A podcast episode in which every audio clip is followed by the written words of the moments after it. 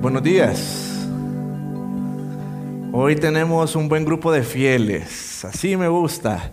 Creo que le metimos un gol al mundial esta mañana. Sí, yo pensé, por un momento pensé, estaba orando en la mañana y decía, Señor, ¿será que el mundial nos va a meter un gol? Pero creo que hoy nosotros le metimos un gol al mundial. Tenemos un buen grupo esta mañana. Quiero contarles que el pastor Daniel no se encuentra con nosotros hoy porque anda en Winope. Este fin de semana se ha estado realizando una capacitación para pastores allá en, el área de Winope y alrededor de 50 a 100 pastores que viven en las montañas han bajado para este tiempo y el pastor Daniel está ahorita ya dando esa capacitación a ellos. Queremos decirles, hermanos, que también como iglesia decidimos apoyar a estos hermanos que pues ellos ah, manifestaron que querían apoyo alimenticio. Entonces la iglesia también proveyó de granos para poder mandarle a estos hermanos que están sirviendo al Señor y están siendo fieles. Así que para la gloria de Dios queremos compartirles eso. También el pastor José Adán eh, ya viene de regreso el día de mañana, ya va a estar acá en Honduras después de su viaje allá por el norte de África. Y pues sigamos orando por él. Ah, estamos ansiosos de escuchar lo que Él tiene que decir y pues pedimos al Señor que sean buenas noticias y que el Señor confirme su llamado a las misiones. Hermanos, antes de que entonces vayamos al pasaje de esta mañana, quiero pedirles que por favor me puedan acompañar a orar. Padre, Dios Santo, Todopoderoso, Señor, Rey soberano, exaltado sobre todo, como cantábamos ahorita. Padre, venimos delante de ti esta mañana porque somos tus hijos, somos tu iglesia. Queremos alabarte por quien tú eres. Reconocemos, Señor, que tu misericordia, tu gracia y tu bondad están presentes en nuestra vida. Y por eso venimos, Señor, con corazones llenos de gratitud, te cantamos, pero también venimos porque también tenemos necesidad de ti y queremos conocerte más a través de tu palabra. Señor, reconocemos que tu palabra dice que discierne los pensamientos y las intenciones del corazón. Y Señor, ese es mi deseo esta mañana, que sea tu Espíritu Santo hablando a cada uno de nosotros. Que sea tu palabra, Señor, como un martillo que quebranta la piedra en dos, que quebrante los corazones, Señor, la dureza que existe dentro de nosotros y que nos lleves, Padre, a una vida de obediencia. Oro, Señor, que tu Hijo Jesucristo pueda ser exaltado esta mañana. Oro que nosotros los pecadores, Señor, podamos ser humillados y que reconozcamos la grandeza tuya y la necesidad de seguirte a ti. Padre, te pido por mí que uses esta mañana a tu siervo, que le des de nuevo para poder compartir tu palabra con fidelidad, pero también te pido por mis hermanos que puedan tener un corazón receptible, Señor, a tu palabra. Y esto lo pedimos en tu santo nombre. Amén. Muy bien, hermanos, por favor, abran sus Biblias en Mateo capítulo 9.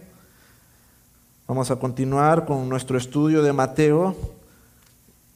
Mateo capítulo 9. Y hemos estado viendo a lo largo de los últimos meses las enseñanzas de Mateo. Y ha sido bonito ver cómo el Señor Jesús ha venido confirmando que Él es el Mesías. Aprendíamos que el Mesías tenía que predicar, el Mesías tenía que enseñar, pero también el Mesías iba a hacer señales y milagros que confirmarían quién es Él. Capítulos 5 y 7, del 5 al 7 tenemos la enseñanza del Sermón del Monte, la enseñanza y predicación de Cristo. Pero en el capítulo 8 comenzamos a ver cómo Jesús comienza a demostrar su poder. Él es alguien que tiene poder sobre las enfermedades, él sana a un leproso, sana al siervo del centurión, sana a la suegra de Pedro, pero también es alguien que tiene poder sobre la naturaleza. Y miramos cómo Él calma la tempestad cuando iba en la barca con sus discípulos. No solo tiene poder sobre la enfermedad y la naturaleza, sino que también tiene poder sobre el mundo espiritual, sobre los endemoniados. Y eso lo confirma en la historia que vimos la semana antepasada de los, endemoniados gadarenos. Y el domingo pasado estuvimos viendo cómo el Señor Jesús también tiene poder para perdonar pecados y eso lo vimos en la historia del paralítico. En Lucas 5:26 dice de que después de este evento del paralítico, la gente glorificaba a Dios. Y ese glorificar a Dios era que la gente realmente quedó sorprendida de lo que acababan de ver. Era el paralítico de Capernaum, Era conocido por la gente en Capernaum. Y la gente estaba sorprendida de cómo este hombre podía tomar su lecho y caminar ahora. Y no solamente eso, sino que Jesús le dijo que le podía perdonar los pecados. Pensemos un poco en Capernaum. Capernaum era una ciudad marítima, pero no era una ciudad tan extensa, tan grande. La población probablemente era una población mediana o pequeña, de modo de que cualquier cosa que pasara en la ciudad, aunque no hubiera WhatsApp, rápidamente todo se hubiera dado cuenta. La gente sabía quién era Jesús, la gente sabía que Jesús estaba haciendo milagros, la gente sabía que Jesús estaba sanando personas y lo último que Jesús tenía poder para perdonar pecados.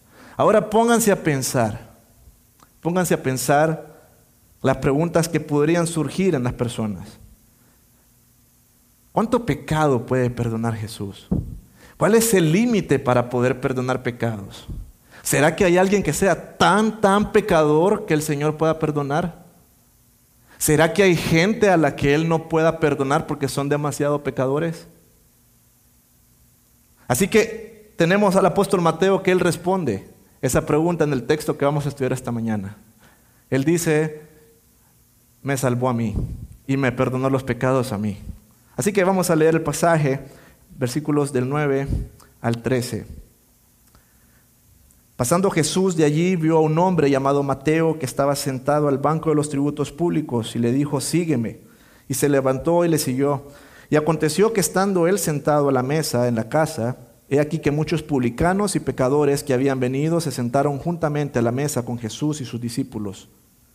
Cuando vieron esto los fariseos dijeron a los discípulos, ¿por qué come vuestro maestro con los publicanos y pecadores? Al oír esto Jesús les dijo, los sanos no tienen necesidad de médicos, sino los enfermos. Id pues y aprended lo que significa misericordia quiero y no sacrificio, porque he venido a llamar a los justos, sino a los pecadores al arrepentimiento. Versículo 9 comienza diciendo que Jesús pasando por allí vio a un hombre llamado Mateo sentado en el banco de los tributos. Posiblemente esto pudo haber sido ah, un tiempo después, después de la sanación del paralítico. Eso es lo que nos da a entender Marcos capítulo 2, versículo 13. Y habla de este hombre que se llama Mateo. En otros evangelios también se le conoce como Leví. Y es que algo usual era que las personas tenían dos nombres, un nombre en hebreo y otro nombre en griego. Tenemos acá entonces a Mateo, que también se le conocía Leví. Tenemos también el caso de, de, Pedro, que también se llamaba Simón. Tenemos el caso de Tomás, que también se le llamaba Dídimo. Entonces era muy común que las personas tuvieran dos nombres. Así que este nuestro hombre llamado Mateo estaba sentado en el banco de los tributos porque él era un publicano. De hecho, él mismo así se describe en el capítulo 10, hay una paginita más adelante, versículo 3. En la lista de los apóstoles, él mismo escribe que él es un publicano. Así que primero vamos a pensar en cómo es la forma correcta de responder al llamado de Jesús a través de la vida de Mateo. Y vamos a pensar quién es un publicano, porque yo sé de que muchos ah, entendemos que el publicano era el cobrador de impuestos, pero no de repente no entendemos la magnitud de lo que representaba ser un publicano en los tiempos de Jesús. Los publicanos eran personas que se consideraban traidores. ¿Por qué? Porque ellos servían al imperio romano, un imperio opresor, un imperio al cual los israelitas no querían servir. Así que esta plaza, porque era una plaza, venían los judíos y aplicaban al imperio romano y le decían, yo quiero ser publicano, ¿cuánto cuesta? Y el imperio romano le decía, vale tanto. Y estas personas conseguían los fondos para poder tener ese título. ¿Por qué? Porque ser publicano era una oportunidad de convertirse en alguien muy lucrativo. Pero a costa de algo. A costa del odio y del repudio de las personas. Se les consideraba traidores. Iban en contra de los intereses de la nación. El pueblo de Israel creían que al único que había que tributar impuestos era Dios. Por eso le hacen la pregunta, ¿A quién hay que darle esta moneda? Y Jesús saca y dice, bueno, dad al César lo que es del César y a Dios lo que es de Dios. Porque ellos decían, nosotros no tenemos por qué pagar a los romanos. Pero si no lo hacían, entonces venían los soldados romanos y ejercían presión. Así que tenemos a estos hombres, tenemos a los publicanos, los hombres traidores, hombres odiados, Y hay un comentarista judío que se llama Alfred Edersheim, que escribió un libro que se llama La vida y tiempo de Jesús el Mesías. Si tienen oportunidad de leerlo, yo se lo recomiendo. Él dice que en el Talmud habían dos clases de publicanos. Estaban los publicanos que eran los que se llamaban Gabais y estaban los publicanos que eran los moques. Los publicanos que eran Gabay eran las personas de recoger los tributos generales, el tributo de la renta, el tributo de la tierra. Entonces se asignaba una cantidad por los frutos o por las semillas o por la cantidad de ganado que tuviera una persona, ya fuera el 1%, el 2%, tenía que pagarlo al imperio romano. Y eso era un pago anual. Ellos de repente no entraban en la categoría de los seres más odiados, sino que eran los moques. Los moques eran los publicanos que se encargaban de las aduanas. Ellos eran los que cobraban un impuesto, un impuesto por importar, un impuesto por exportar, un impuesto por pescar. Imagínense que usted va en su barquita y saca 10 pescados y allá afuera hay alguien que los está contando. ¿Cuánto llevas ahí? 10. Tenés que pagar 3 de impuesto. Venía alguien con una carreta. ¿Cuántas llantas tiene esa carreta? Esa carreta tiene 6 ejes, así como en el peaje. Dependiendo la cantidad de ejes, pagaba impuesto. Después venía alguien y ocupaba cruzar un puente y por cruzar un puente le cobraban otro impuesto. Por cruzar un camino tenía que pagar otro impuesto. Me imagino que estos tipos se inventaban muchos impuestos. Si andaba el pelo corto le cobraban un impuesto. Por eso eran odiados. De hecho, la palabra moque está asociada a su raíz como alguien opresor o alguien injusto. Imagínense qué categoría de trabajo esa. Ellos eran rechazados por la sociedad, eran considerados lo peor que podía existir. Si se recuerdan en Mateo capítulo 18, el Señor Jesús cuando está hablando de la disciplina, Él dice que si un hermano no te quiere escuchar, ve con otros testigos, y si aún con testigos no te quiere escuchar, ve y díselo a la congregación, y si aún a la congregación no lo quiere escuchar, terlo por gentil o publicano. Tenlo por gentil o publicano, de manera que el publicano realmente era visto como lo peor que podía existir. No solamente por la sociedad, sino que también por la religión. Los publicanos eran expulsados de las sinagogas. Un publicano no podía entrar a escuchar la ley. Un publicano no podía entrar a escuchar la escritura. Un publicano no tenía permitido entrar al templo. Pónganse a pensar entonces cómo era esta persona. Era la persona más odiada de todo el pueblo. Nadie lo quería. Y entonces, ahí tenemos a Mateo sentado en, los en la mesa de los tributos, y el Señor dice que pasando por allí, pasando por allí, dice que vio el qué? Vio un hombre. Y sabes, eso a mí me encanta. Porque no dice que Jesús pasando por allí vio un publicano? Él dice que Jesús pasando por allí lo que vio fue un hombre. Porque sabes lo que toda la gente tacha y lo que la sociedad le pone una marca a las personas, Jesús no mira eso. Jesús mira el interior. De hecho, esa palabra vio, que se utiliza en ese versículo, significa que conocía los pensamientos. Jesús no solamente fue que miró a Mateo, sino que Jesús sabía lo que había dentro del corazón de Mateo. Ustedes se pueden imaginar lo que era hacer Mateo. Escuchar que había un tal Jesús que estaba haciendo milagros, que estaba sanando gente, muy popular en Capernaum, que iba a las sinagogas y que él no podía ser parte de eso porque no se lo permitían. ¿Te imaginas, ¿Te imaginas querer ser parte de algo y que no te dejen? Entonces el hombre está frustrado en su, en su mesa contando el dinero y en eso Jesús pasa. Y Jesús lo mira, Jesús conoce lo que hay en su corazón y él viene y le dice, sígueme. Le dice, sígueme a un hombre que tenía todas las comodidades, a un hombre que tenía dinero, pero no era feliz. Y saben, esto me recuerda a mucha gente hoy en día. Hay mucha gente que puede tener el mejor trabajo, gana muy bien, puede tener su buena casa, puede tener su buen carro, hay personas que pasan viajando mucho.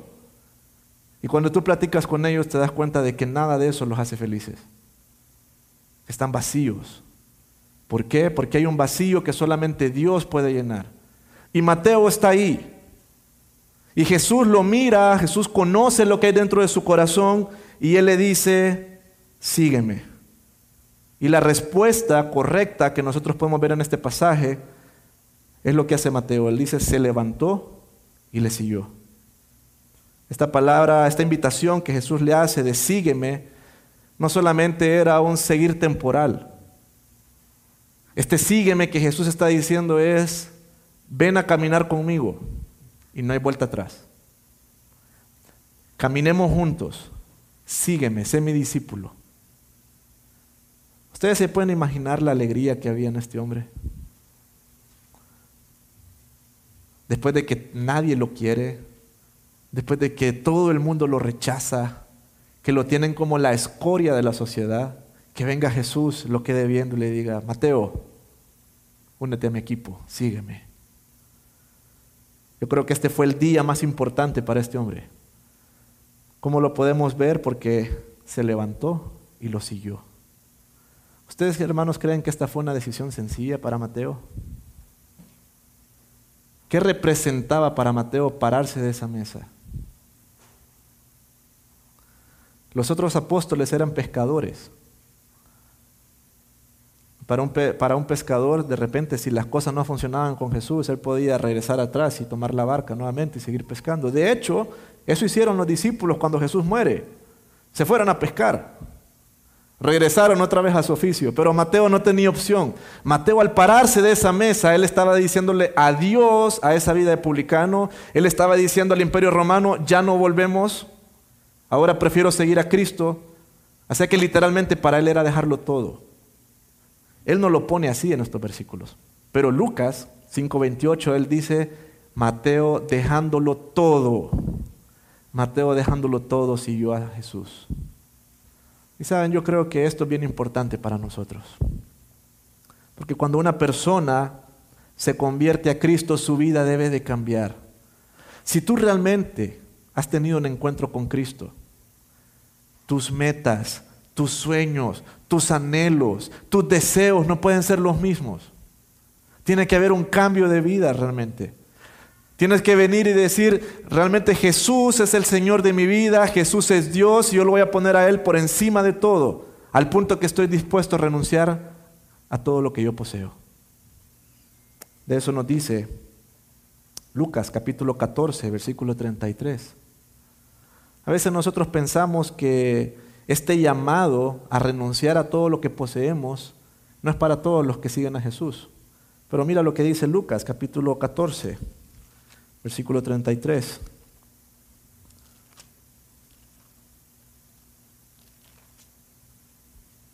Hay una gran multitud de personas que están siguiendo a Cristo y Jesús hace un alto. Y él voltea a ver atrás y él empieza a decirles, a todos ellos, bueno, versículo 26, si alguno viene a mí y no aborrece a su padre y madre, mujer e hijos, hermanos y hermanas, y aún también su propia vida, no puede ser mi discípulo. Versículo 33, así pues cualquiera de vosotros que no renuncia a todo lo que posee, no puede ser mi discípulo. ¿Qué debe de hacer un discípulo del Señor, hermanos? ¿Es opcional renunciar a todo lo que poseemos para seguir a Cristo? No. A veces lo vemos como, no, esos hermanos son más espirituales, eso es para los pastores. Déjame decirte que el Señor acá se estaba refiriendo a toda la multitud que iba atrás de Él. Jesús merece el lugar más importante en tu vida, más importante que cualquier relación, más, importante que cualquier posición y más importante que cualquier posesión. Él merece tener el primer lugar. Ahora, me encanta lo que hace Mateo, porque Mateo no solamente se levanta para seguir a Jesús, sino que él se levanta y tiene un plan. Mira lo que dice el versículo, versículo 10. Dice, y aconteciendo que estando él sentado a la mesa en la casa, he aquí que muchos publicanos y pecadores que habían venido se sentaron juntamente a la mesa con Jesús y sus discípulos. El apóstol, eh, perdón, el, autor de, bueno, Lucas, él escribe y dice que él preparó un banquete Pónganse a pensar lo que hace este hombre Mateo. Él está tan contento que el Señor lo haya visto, que el Señor lo haya llamado y él hace un banquete en su casa y la lista de invitados es un poco particular. Dice que los invitados eran muchos publicanos y pecadores. ¿Con quién se podía llevar este hombre? Si era rechazado por todos, solamente con otros publicanos. Y cuando habla de pecadores, más adelante vamos a ver a qué se refiere con pecadores. No solamente con la gente que incumplía la ley, sino con lo más bajo que podía haber en la sociedad en ese momento también. Jesús vino entonces a sentarse con los rechazados, con los miserables, con los despreciados. Eran ellos los que estaban sentados a la mesa con Jesús. Ahora, cuando la gente toma la decisión de agradar a Dios, cuando la gente toma la decisión de dejarlo todo y seguir a Dios, va a haber gente que se va a alegrar. Va a haber gente que te va a decir, ánimo, sigue adelante. Pero también se va a levantar mucha gente que te va a criticar, mucha gente que te va a reprochar, mucha gente que te va a acusar. Y eso es lo que vemos nosotros en la respuesta de los fariseos, versículo 11. Ellos nos demuestran cuál es la manera incorrecta de responder al llamado de Jesús. Versículo 11 dice, cuando vieron esto los fariseos, dijeron a los discípulos, ¿por qué come vuestro maestro con los publicanos y pecadores? Recuerda, Capernaum no es tan grande. Así que se armó una fiesta de los rechazados, la fiesta de los miserables. Y entonces viene la policía religiosa a los judíos y dicen, hay que inspeccionar lo que está pasando ahí. A nosotros no nos invitaron y quiero saber qué es lo que está pasando ahí. Lo que en el mundo le dirían chambre, ellos de repente era como alguna curiosidad espiritual, ¿verdad? Porque eran muy religiosos estos hombres. Así que ellos se acercan a la casa de Mateo y me imagino que estaban de alguna manera logrando ver por alguna ventana y empiezan a ver que las personas que habían invitado eran publicanos y pecadores. ¿Y ellos qué hacen? Ellos se llenan de indignación, ellos se molestan, ellos se enfurecen y van a buscar a los discípulos. Y le dicen, ¿cómo es posible que ese tu maestro te esté enseñando que tengas que comer con esa gente? Como diría aquel que salía en la televisión, con esa chusma. ¿Es eso lo que quieran aprender ustedes de él? Ese es el gran maestro al que ustedes siguen, que los lleva a llevarse con esa gente que nadie quiere. Les recordamos quiénes son, ellos son los traidores. Ellos son los que nos sacan el dinero. Tenemos prohibido hablarles. Ellos entonces llegan llenos de celos, llenos de juicio, llenos de condena. Ellos querían reprochar a Jesús pero no tenían el valor para hacerlo, así que buscan a los discípulos. Ahora, yo no sé si ustedes están viendo lo que está pasando aquí, hermanos. Pero estos hombres creo que tenían algo en mente. Estos fariseos, estos escribas, habían llegado a una conclusión muy equivocada. Yo creo que ellos pensaban que a Dios le va a caer mal la gente que a mí me cae mal.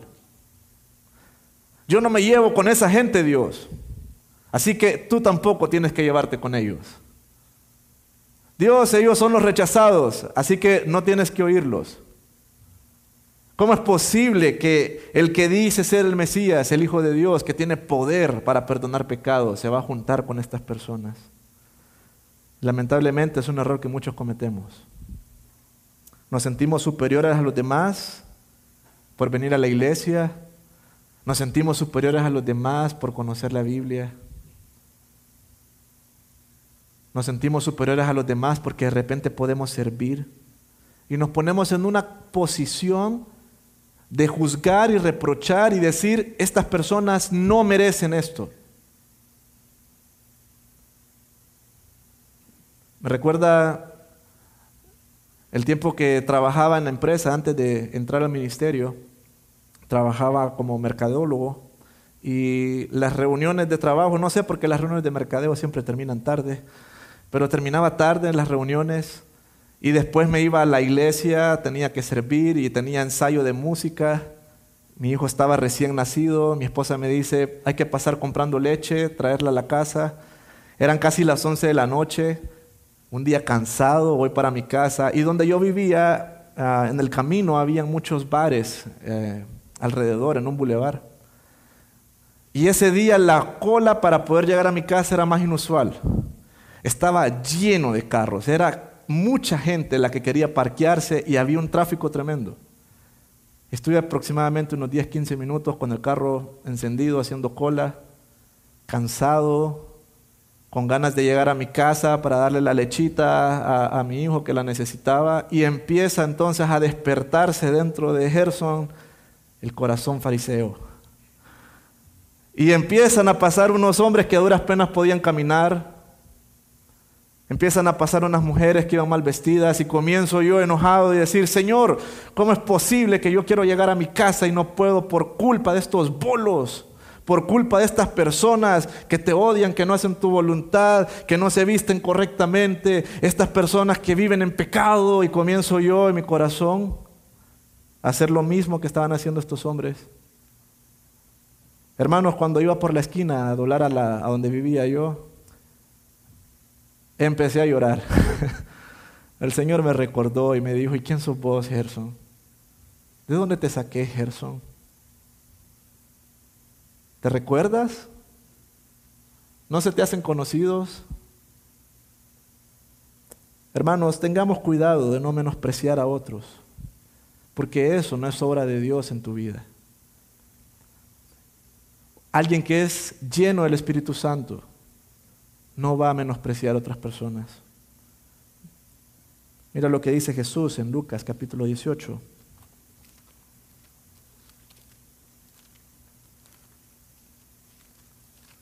Lucas capítulo 18, versículos del 9 al 14.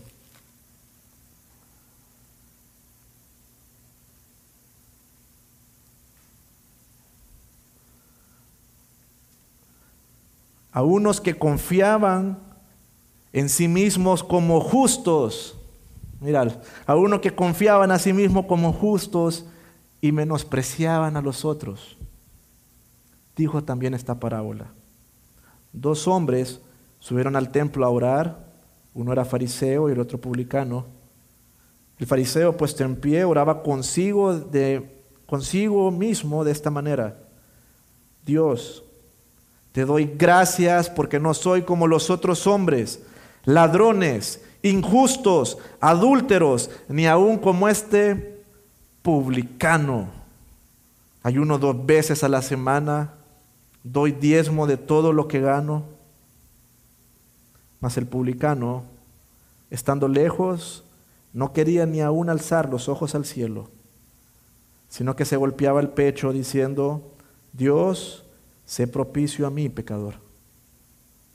Os digo, que éste descendió a su casa justificado antes que el otro, porque cualquiera que se enaltece será humillado y el que se humilla será enaltecido. Hermano, ¿sabes cuál es la diferencia entre un asesino, entre un ladrón, entre un político corrupto, entre una prostituta, un narcotraficante? Un esposo infiel, una esposa infiel, un mal padre, una mala madre. ¿Sabes cuál es la diferencia entre, esas personas y tu vida? Es la gracia de Dios. La Biblia dice que todos somos malos. Todos a una nos desviamos, todos somos inútiles, nadie quiere a Dios, nadie busca lo bueno. La razón por la que nosotros no estamos en esa misma condición es porque Dios en su misericordia y en su gracia no lo ha permitido. Y no debes sentirte superior o mejor que los demás por eso. La Biblia dice que Él nos salvó no por obras de justicia que nosotros hubiéramos hecho, sino por su misericordia. Esta actitud no nos debe de llevar a nosotros entonces a llenarnos de orgullo, a llenarnos de juicio, condena, sino más bien debe de llevarnos a la gratitud, a tener gracia y misericordia por los demás. Y es por esta misma actitud que el Señor Jesús procede a reprender a estos escribas y fariseos. Versículos 12 y 13. Mateo 9, versículos 12 y 13. Al oír esto Jesús les dijo, los sanos no tienen necesidad de médicos, sino los enfermos. Id pues y aprended lo que significa misericordia quiero y no sacrificio, porque no he venido a llamar a justos, sino a pecadores al arrepentimiento. A pesar que los fariseos lo que hicieron fue juzgar y no tener el valor de buscar a Jesús para ir a reprocharle, sino que ellos van a los discípulos y empiezan a cuestionar a los discípulos, Jesús demuestra que Él es Dios y que Él es omnisciente, Él todo lo sabe y Él los voltea a ver. Y le dice, yo te voy a dar tres respuestas a las acusaciones que tú estás haciendo. Y los reprende. Y utiliza un argumento lógico, utiliza también las escrituras y también utiliza su autoridad divina. En el argumento lógico Jesús les dice, los sanos no tienen necesidad de médico, sino los enfermos. Piensen fariseos. Piensa los fariseos, le dice. ¿Vos irías a un doctor que no recibe enfermos y que solamente quiere tratar a gente sana? ¿Qué tan bueno sería un médico? ¿Cómo podríamos evaluar a un médico que realmente no cura a la gente? No le confiarías tu salud, sin duda alguna. Jesús le dice, ¿sabes qué? Yo vine a atender a los enfermos espirituales. Estos publicanos, estos pecadores, ellos están enfermos y ellos reconocen su vacío espiritual. Y están buscando desesperadamente la medicina para su enfermedad. Sin embargo, ustedes, fariseos, consideran espiritual, se consideran espiritualmente sanos. Y lo único que se dedicaron a hacer durante todo el ministerio de Jesús fue rechazarle, fue juzgarle, fue condenarle y fue ver de qué manera lograban encontrar algo para poder matarle. El paciente que se autodiagnostica es una persona que está jugando con su salud. Saben, nosotros hoy en día todos somos doctores, ¿verdad? Nos duele un poco la cabeza, entonces acudimos al consultorio del doctor Google me duele el brazo izquierdo, me duele y empezamos a... Y de repente nos podemos asustar mucho también. O podemos decir, no, yo no tengo nada, estoy bien. Y tal vez si tienes algo, y tal vez puede ser algo mortal. Y mucha gente se muere porque no quiere ir al doctor. Estos fariseos sabían que tenían una enfermedad que los destruiría, los llevaría a la muerte, pero ellos se pegaron más a una posición, a un privilegio, a la reputación y condenaron a Jesús. De modo entonces que Jesús continúa su argumento y ahora utiliza las escrituras. Le dice, id pues y aprended lo que significa misericordia quiero y no sacrificio. Cuando nosotros leemos esta parte donde dice, id pues y aprended, ah, lo vemos como algo normal. Pero créame, eso le dolió a los fariseos. Eso fue un golpe bajo. ¿Por qué? Porque cuando una persona se le acercaba a un escriba y un fariseo y le llegaba con alguna pregunta en cuanto a la ley, y, y los fariseos de manera sarcástica le contestaban a la persona y le decían, ¿no sabes eso? ¿Tan ignorante eres? Anda y aprende. Ve y aprende en la ley. Era una manera de burlarse de la gente. Y viene el Señor Jesús, los queda viendo y le dice, id pues y aprended lo que significa misericordia quiero y no sacrificio. También el hecho que haya citado a Oseas 6:6 fue un golpe muy duro para esta gente. No sé si han tenido la oportunidad de leer el libro de Oseas, pero la historia del profeta Oseas es un poco fuerte. Es un profeta que el Señor le dice que se case con una mujer que se llama Gomer y le dice, esa mujer te va a ser infiel. Pero él se casa con ella y ella se va de la casa y le es infiel no solo con un hombre, sino que con muchos, al punto que termina esclava. Y viene Dios y le dice a Oseas, Oseas, cómprala y que regrese a ser tu esposa. ¿Y saben qué hizo Oseas, hermanos? Obedeció.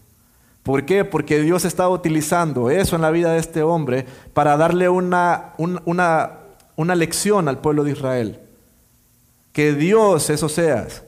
Y que el pueblo de Israel es como esa mujer que es adúltera, como esa mujer que a cada rato cambia a Dios. Pero por muy infiel que sea, el Señor iba a buscarla y le iba a traer de regreso. Así que la comparación que está haciendo Jesús al mencionarles a Oseas, a estos fariseos, también era algo que les dolía. Él les dice, misericordia quiero y no sacrificio. Estas personas estaban acostumbradas a hacer rituales, ellos estaban acostumbrados a cosas externas, ellos estaban acostumbrados a hacer celebraciones, fiestas que, incluía la, que, que indicaba la ley, y pensaban que por hacer eso estaba todo bien con Dios. Pero el Señor les dice, no, lo estás haciendo mal. Yo quiero que vayan conmigo, por favor, a Isaías capítulo 1. Isaías capítulo 1, versículos del 11 al 17.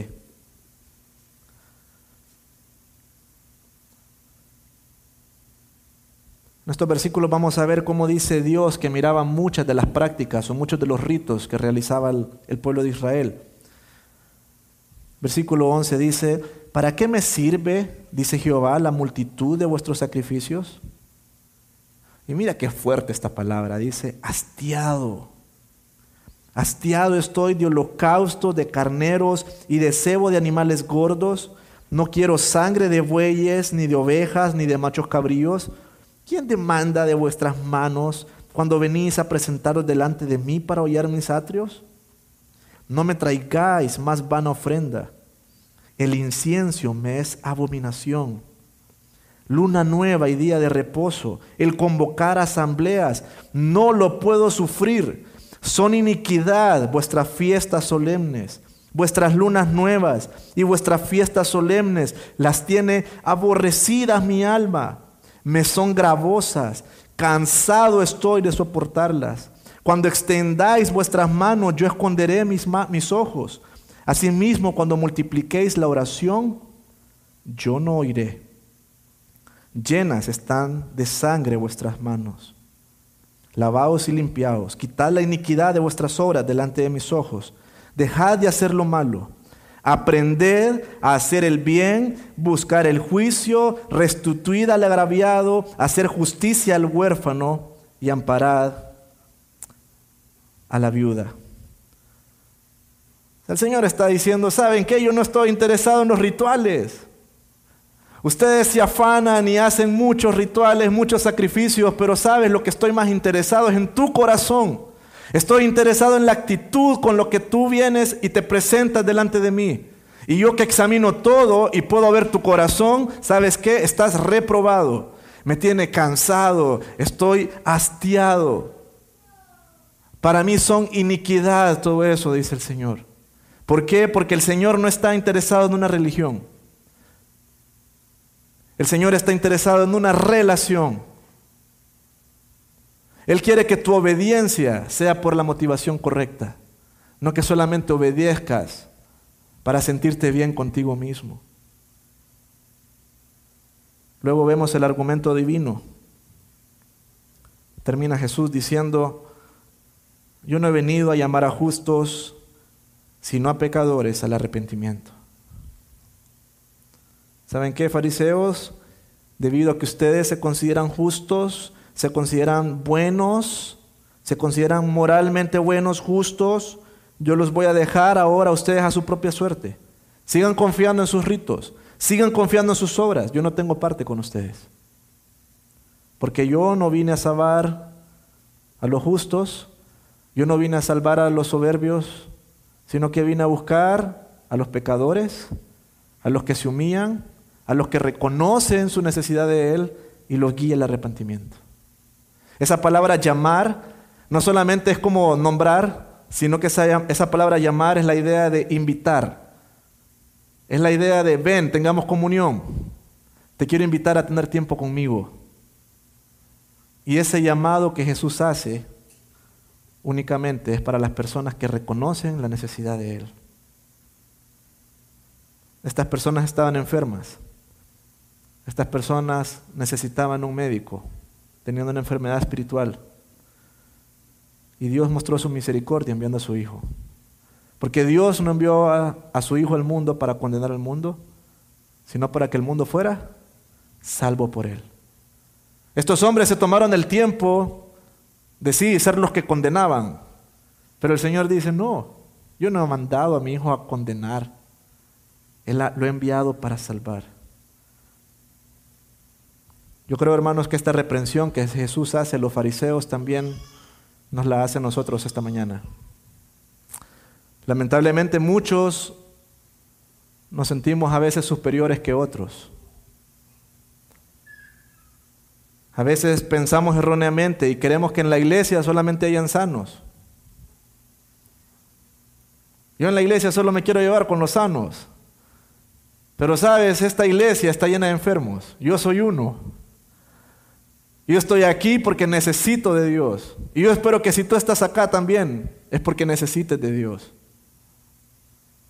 Pero muchas veces nosotros en nuestra dureza rechazamos y no tenemos misericordia con todo aquel que de repente no está, no piensa igual que nosotros. Y actuamos muchas veces como estos hombres, como estos fariseos. Para terminar, quisiera que vayamos a Mateo capítulo 21. Versículos del 28 al 32.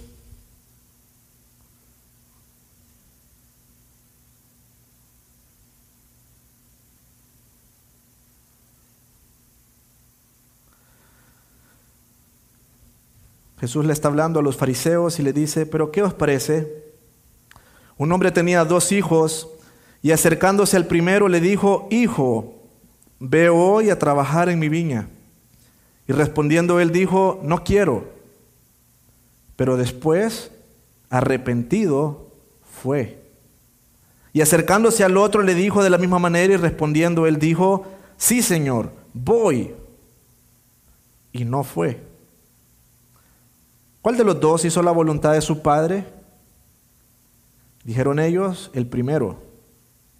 Jesús les dijo, de cierto os digo que los publicanos, mira, mira eso, los publicanos y las rameras van delante de vosotros al reino de Dios. Aquellos que tú juzgas, aquellos que tú reprochas, aquellos que tú consideras indignos, los miserables, los que nadie quiere, lo que tú estás dejando por fuera, déjame decirte algo, le, dice Jesús, le dice Jesús. Ellos van delante de ustedes al reino de Dios. Los publicanos, los pecadores, las rameras. ¿Por qué? Versículo 32. Porque vino vosotros Juan en camino de justicia y no le creísteis. Pero los publicanos y las rameras le creyeron. Y vosotros, viendo esto, no os arrepentisteis después para creerle. ¿Saben qué, hermanos? Estudiando este pasaje, llegué a la conclusión que en el cielo van a haber muchas sorpresas.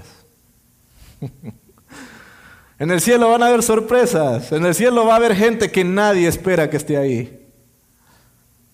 Y en el cielo también no va a estar gente que algunos esperan que sí están ahí, que sí van a estar ahí. ¿Por qué? Porque el Señor vino a buscar y a llamar a los pecadores. Y todo aquel que se considera justo todo aquel que se considera moralmente bueno y que rechaza a Cristo y que no lo necesita, es una persona que no va a estar en el reino de Dios. Hermanos, tenemos que cuidarnos de no actuar como estos hombres. Mateo el publicano creyó, lo dejó todo y siguió a Jesús. ¿Saben qué otro publicano hizo lo mismo? Uno chiquito, saqueo, también. Él dejó todo y siguió a Jesús. La mujer adúltera que iba a ser apedreada, ella creyó y siguió a Jesús. La mujer pecadora que lavó los pies de Jesús con lágrimas y su cabello también, ella también dejó todo y siguió a Jesús. El Señor por eso les dice, ellos creyeron. Ese grupo que ustedes rechazan, ellos creyeron. Y ellos van a estar en el reino de Dios. La pregunta entonces, hermanos, es, si Jesús te está llamando, ¿cuál va a ser tu respuesta? Vas a ser como Mateo, como alguien que realmente teniéndolo todo se daba cuenta que su vida era miserable y vacía, pero que al escuchar la preciosa llamada del maestro, él dijo, esto lo vale, vale la pena. Y yo prefiero perder esto, pero ganar más con Cristo y seguirle. O puede ser que también esta mañana haya algo que esté impidiéndote que sigas a Jesús. El Señor merece el mejor lugar de tu vida. No debe haber nada, hermanos, que ocupe el lugar de Dios.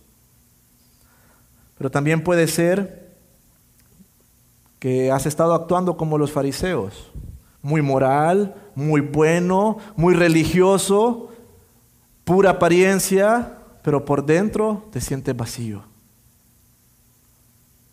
Para ti también hay esperanza. Nicodemo era uno de ellos. Y el Señor habló con Nicodemo. Y Nicodemo entendió. Y Nicodemo creyó. Y Nicodemo, Nicodemo se arrepintió. Y Nicodemo siguió a Jesús. Si Jesús te está llamando esta mañana, no endurezcas tu corazón. Sabes, no es casualidad que estés hoy acá en la iglesia esta mañana. Dios te tiene aquí. Y Dios te está llamando. Dios sabe cómo es tu vida. Dios sabe cómo está tu corazón. Dios sabe que te sientes vacío en tu corazón. Él te está diciendo, sígueme. Deja todo y sígueme.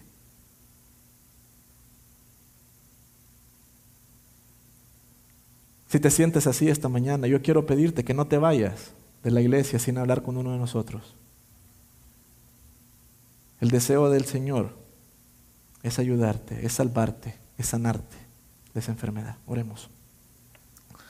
Padre amoroso y bondadoso, cuando vemos estos pasajes, Señor, realmente nos asombra que tú has decidido salvarnos a pesar de quienes somos nosotros. Gracias por buscarnos cuando no lo merecíamos.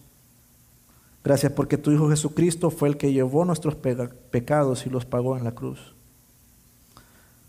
Y es ahora por su muerte y a través de su Espíritu que tú llamas a todo corazón sediento, hambriento, cansado, herido, rechazado, que venga a ti en arrepentimiento y fe. Reconocemos, Dios, que no hay mérito o valor en nosotros. Reconocemos que nuestras obras y nuestras intenciones no ajustan y que dependemos y te necesitamos a ti para salvarnos. Es por eso, Dios, que en nuestra debilidad, pero con sinceridad, te damos las gracias por tu eterna bondad y por tu misericordia. Señor, si hay alguien esta mañana aquí que no tiene una relación contigo, Padre, yo oro para que esta persona pueda reconocer su condición de pecador, pueda reconocer su enfermedad y pueda rendir por completo su vida a ti, que pueda seguirte de todo corazón, así como lo hizo Mateo. Gracias Señor por tu Hijo Jesucristo, y es en su nombre que oramos. Amén.